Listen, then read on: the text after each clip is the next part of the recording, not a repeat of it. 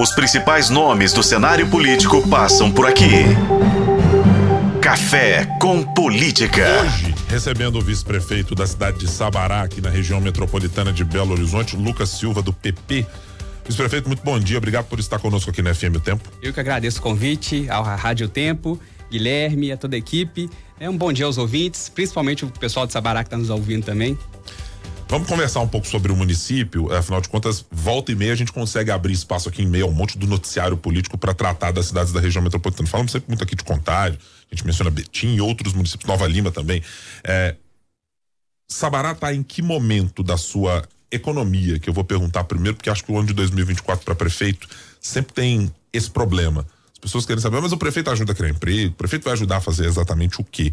É, o município de Sabará hoje está na sua dependência econômica de que tipo de setor necessariamente? É, bem, Guilherme, Sabará, quando a gente fala de Sabará, a gente volta, ela já teve vários momentos, né? Teve o ciclo do ouro, aí em 1920 você tem a indústria do ferro, com a ascensão, a chegada da Belgo lá em Sabará, e hoje a gente fala que a gente tem é, criado nichos, é, nichos diversos. Você tem uma cidade que está próxima aos principais acessos, né, o anel rodoviário, BR-381, e a gente tem trabalhado em duas linhas. Né? É, distrito industrial, recentemente agora a gente está com umas obras bem aceleradas, são 20, 20 empresas que vão chegar lá para trazer, para gerar recursos, para movimentar a economia da cidade e ainda mais. Você tem o distrito industrial do bairro Fátima, que já está consolidado. E a gente também tem uma, uma perspectiva dentro da administração. É, a gente sabe da importância dessas grandes empresas para movimentar a economia do município, mas uma coisa que eu e o prefeito Wander acreditamos muito é no potencial do pequeno empreendedor, dos pequenos negócios, daquela pessoa que abre o seu MEI e gera ali um ou dois empregos, daquele que monta sua lojinha e vai construir seu negócio. Então, a prefeitura está se organizando junto com a parceria com o Sebrae, através da Sala do Empreendedor e de outras iniciativas, para ajudar, auxiliar e incrementar esse tipo de investimento no município, né? Ser potencializar essas pessoas ali para que isso também movimente a nossa economia. É uma do, preocupação crescente nossa. Do ponto de vista industrial, uh, o que é a mirada do município para atrair empresas para a cidade. A gente tem visto essa discussão na capital, na região metropolitana, que é todo mundo fala, olha, precisamos atrair empresas, precisamos atrair novos negócios, mas é, é atrair de que setor? Estamos falando de que quando Sabará constrói os seus, os seus distritos industriais? Está pensando em grandes empreendimentos? Está de olho na mineração? Está de olho em que, Lucas? Oh, hoje nesse grande, nesse distrito industrial, por exemplo, a gente tem empresas de vários setores, empresas de transporte, empresas relacionadas à usinagem. Sabará tem esse histórico, é por conta da Belgo Mineira hoje, a Celorm e tal, dessas é, indústrias que prestam serviço para grandes empresas, Magnesita, é, Vale, na questão da usinagem. Então, é um, um, nicho interessante. E outros também, o transporte, como eu já mencionei aqui anteriormente, por conta dessas vias de acesso. A gente está na região metropolitana, a gente está ao lado de Belo Horizonte. O mercado é, tem os problemas de ser uma cidade ao lado da capital, mas tem as grandes vantagens também de estar próximo a esse mercado. E tem é, esse acesso, como eu mencionei, próximo ao aeroporto de Confins, que facilita muita coisa em geração de negócios. De maneira geral, o município está conseguindo encontrar o tipo de empresa que gostaria ou a economia brasileira, de maneira geral, e a economia mineira mais detidamente, ainda não está permitindo alcançar esses lugares. É, bem a passos lentos, né? Se for olhar a economia de maneira geral, é, é, os municípios pesam muito. Agora, eu não sei, é, com essa reforma administrativa, essa reforma tributária, né, quais os benefícios. Eu acho que acredito eu que algumas cidades, umas vão ser penalizadas, pelo que a gente tem visto. Mas no caso de Sabará, acaba que tira um benefício muito grande disso com a reforma tributária. É, e tem um também, eu, que, eu, queria mencionar aqui, a gente, eu falei do ciclo do ouro, do ciclo do ferro, e agora a gente brinca que a gente está no ciclo da jabuticaba. Opa, né? esse é um ativo importantíssimo da cidade é, mesmo. A gente tem hoje o Festival da Jabuticaba. Quando você fala de Sabará, a grande maioria das pessoas, sim, Brian, sim. Quem tá já na, falaram... Acho que quem está na capital e na região metropolitana de Belo Horizonte já coloca um pouco no calendário. Já, assim, ó, já. Sabará é Final do ano tem, tem o festival. Tem, tem. E assim, a gente, né, eu e o prefeito Wander, quando a gente chegou em 2017 à prefeitura, a gente teve uma preocupação muito grande em fortalecer a identidade do Festival da Jabuticaba com a cidade. Era importante que as pessoas pensassem em Jabuticaba pensasse em Sabará. Então, quando a gente pega, eu era secretário de turismo à época, você pega o Festival da Jabuticaba e vai com ele, leva ele para o centro histórico, é, trabalha ali na, na, ampliação da imagem do festival, trabalhando com o, as produtoras, né, junto com as Prodejas, que é a Associação das Produtoras dos Derivados da Jabuticaba, é a imagem dos produtos, a qualidade dos produtos, pensando a Jabuticaba não só, que muitas delas são senhoras já, e tem aquilo como, às vezes até como hobby, produzir geleia, o licor, pensando na Jabuticaba de maneira como negócio. E hoje, isso nos dá bons frutos. Se você pegar é, quando a gente começou esse trabalho, alguns anos atrás, com a jabuticaba de Sabará, você vê grandes chefes hoje usam a jabuticaba. Você vai em qualquer supermercado, você encontra produtos derivados de jabuticaba e a maioria deles produzidos em Sabará. A gente tem uma, agro, uma agroindústria, a gente tem é, várias marcas que circulam bem no mercado nacional e até para o exterior. Então, assim, é uma economia criativa, é um negócio muito legal. E a gente tem investido bastante nisso, sobretudo nessa identidade da cidade, sabe, com a Jabuticaba. É muito bom pra gente. Quero perguntar sobre um outro ponto, porque esse tem uma interface muito clara com o que o governo do estado precisa fazer, os prefeitos também precisam fazer e prefeitos de outras cidades. Transporte público. É claro que o, o cidadão de Sabará, que precisa se deslocar para Belo Horizonte e vice-versa, é, não encontra a melhor das condições do transporte Sim. intermunicipal. Esse é um problema que a região metropolitana tem, a gente está distante de um passe, é, de um bilhete único e, e de muitas outras ia- coisas. Qual é o tamanho desse problema para o cidadão de Sabará hoje? É grande. É, assim, o problema de transporte público, como você bem mencionou, é um problema do Brasil. E quando a gente traz para a região metropolitana, é um problema enorme, por exemplo, essa questão do bilhete único. Nós, da é, da região metropolitana, ficamos muito penalizados com isso. Como eu falei, uma massa enorme de trabalhadores se desloca diariamente para Belo Horizonte, é para estudar, para trabalhar, enfim, depende desse deslocamento. E quando você vê esse, é, esse, essa confusão toda, vamos dizer assim, né? Você vê, por exemplo, a, prefeitu- a Câmara de BH num embate muito é, assertivo né? com, a- com essa questão do transporte público. A gente tem que enfrentar isso. Lá em Sabará, agora, recentemente, é, trazendo aí para o transporte municipal, é, a Câmara de Vereadores, né, o prefeito, é, a gente encaminhou um projeto de lei para a questão, para discutir a possibilidade de subsidiar a, a passagem de transporte e fazer Hoje essa é discussão. não, hoje não. Então, isso já, já inicia uma discussão, mas pensando de maneira macro, a gente tem que, é, as cidades da metropolitana, já tive algumas conversas, o prefeito também tem insistido nisso, para que esses municípios, o governo do estado, nos auxiliem, sabe? Sobretudo na questão do bilhete único. A questão do metrô, né? se você resolve o problema do metrô aqui em Belo Horizonte, você resolve o problema da região metropolitana, de muitos desses deslocamentos que são essenciais para a gente hoje. Do ponto de vista orçamentário, Lucas, qual é a capacidade que a prefeitura tem? É, vocês têm um valor em mente já do que pode ser utilizado para subsídio? Ainda não, ainda não. A gente está fazendo levantamento, a gente fechou agora é, no mês de setembro. Né? Sabará ela tem um, uma- um orçamento bem restrito, viu, Guilherme? É, a gente hoje, uma média aí, é uns 500 milhões de reais que a gente tem para custeio de inúmeros é, obras de infraestrutura que são essenciais. Hoje, por exemplo, você tem lá na cidade, um, falando da questão de deslocamento, da mobilidade, você pega a ponte que liga Sabará a Belo Horizonte, uma ponte sobre o Rio das Velhas. A gente tinha uma ponte antiga lá da década de, é, de 60, se eu não me engano, 50. E é o principal acesso entre as duas cidades, né? Na parte central, vamos dizer assim, a capital. Então, ou seja, milhares de pessoas passando por ali diariamente. Essa ponte, ela começou a entrar em colapso, prejudicando a economia da cidade, porque em determinado momento, uma empresa como a Celó estava com dificuldade de transitar com suas carretas por essa, por essa ponte. As pessoas, né, ficando insegura, porque vêm para BH para fazer um tratamento de saúde, para trabalhar, para estudar. E aí, qual que a gente teve que fazer? Veja bem, com orçamento próprio, numa situação complexa que as cidades viviam, porque se, você, se a gente voltar um pouquinho aqui, os municípios foram muito penalizados quando o governo do estado, alguns anos atrás, deixou de fazer os repasses. Então a gente viveu ali exprimido.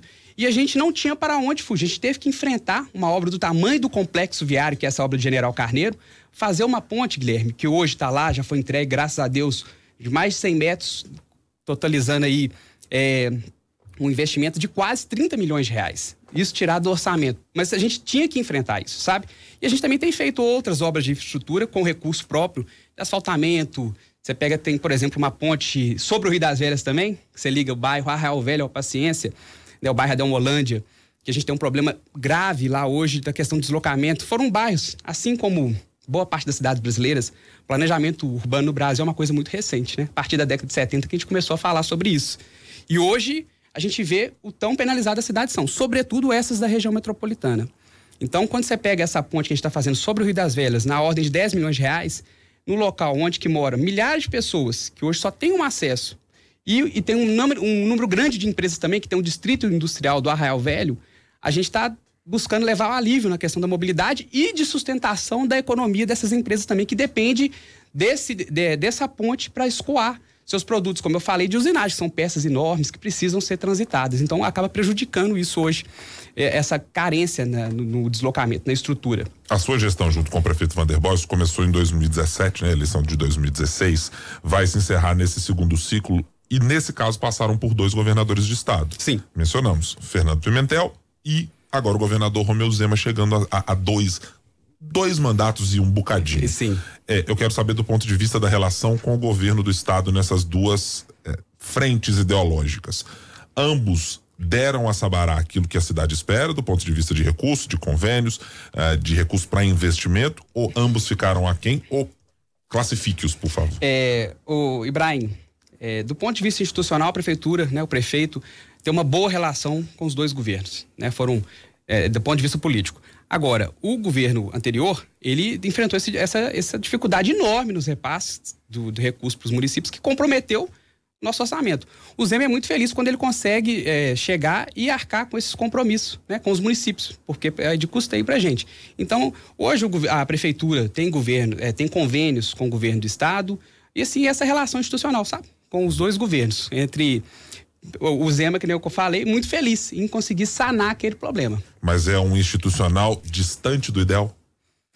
É, poderia, assim, de, em termos de conversa é muito bom, sabe? De, de, de, de relacionamento. Mas a gente sabe também da dificuldade que o governo do Estado está vivendo com a questão é, da dívida. Ele, então, tá, a capacidade de investimento do governo do Estado está muito comprometida hoje. Então, a gente, de certa maneira, entende isso, né? Não é o ideal que a gente queria, mas a gente também, como a gente está governando, a gente, quando você entra nessa, postão, é, nessa posição de governar, você entende das limitações.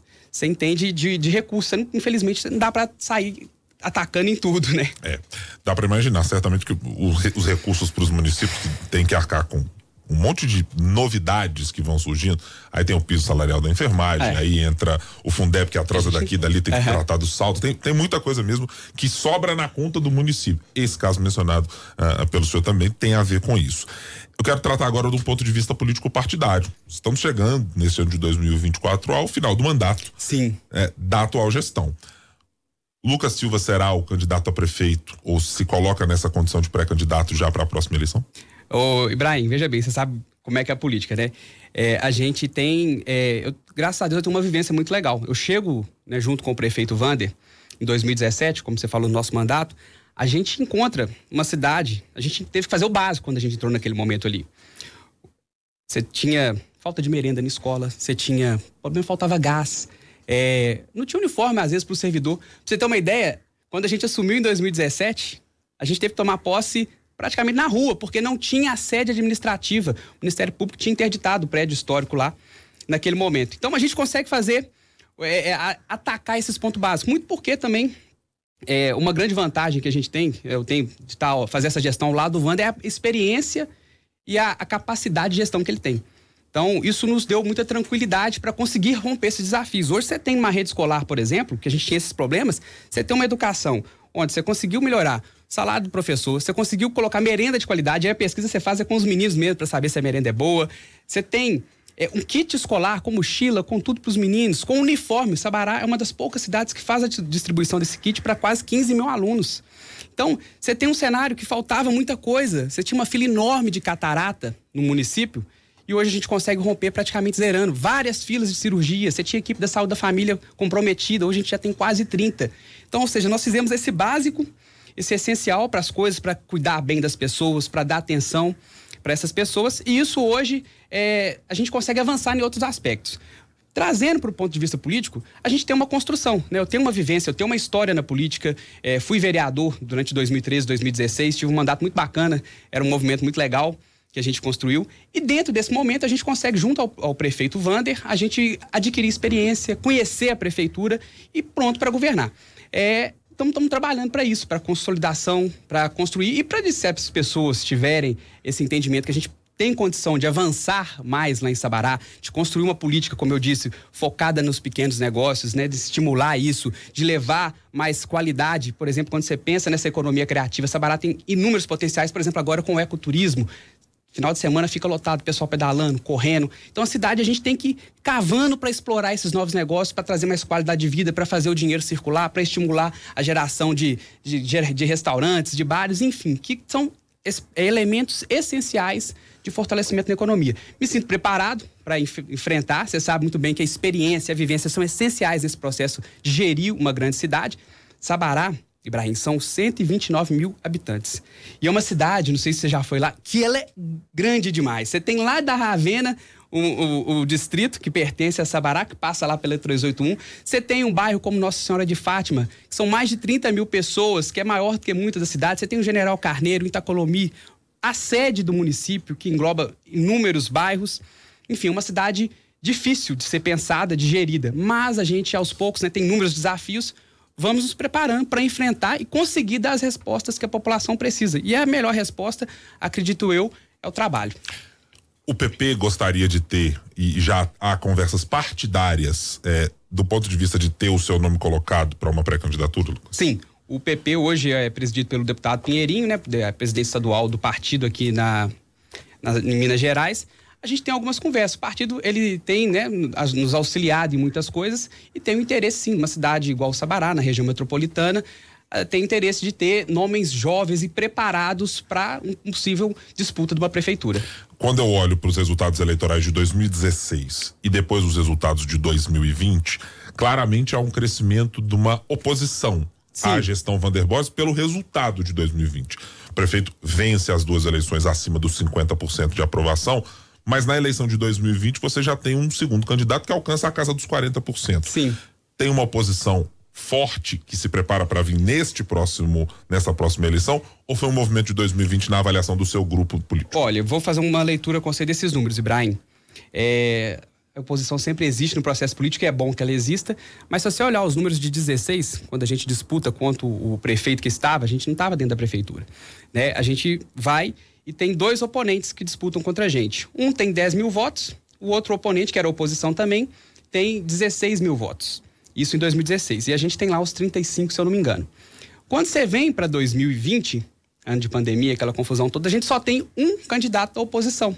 Então, você, é, é, a nossa leitura é uma soma das pessoas que você pegou lá os 10 mil votos, os votos do outro da oposição, os dois de oposição, né? Como só tinha um, que dá a votação justamente a votação do que foi é, que disputou com a gente na eleição de 2020. Então é uma leitura do movimento natural que existe dentro da política, das pessoas às vezes não estão satisfeitas com alguma coisa, não se sentem contempladas de caminhar com um, um candidato da oposição, sabe? Uhum. Mas também tem um detalhe, né? Quando a gente está à frente de um mandato, você tem uh, os, as, os desgastes que são do cargo. Então acaba que é, é, eu também falei anteriormente, você teve um, um primeiro mandato de muita dificuldade.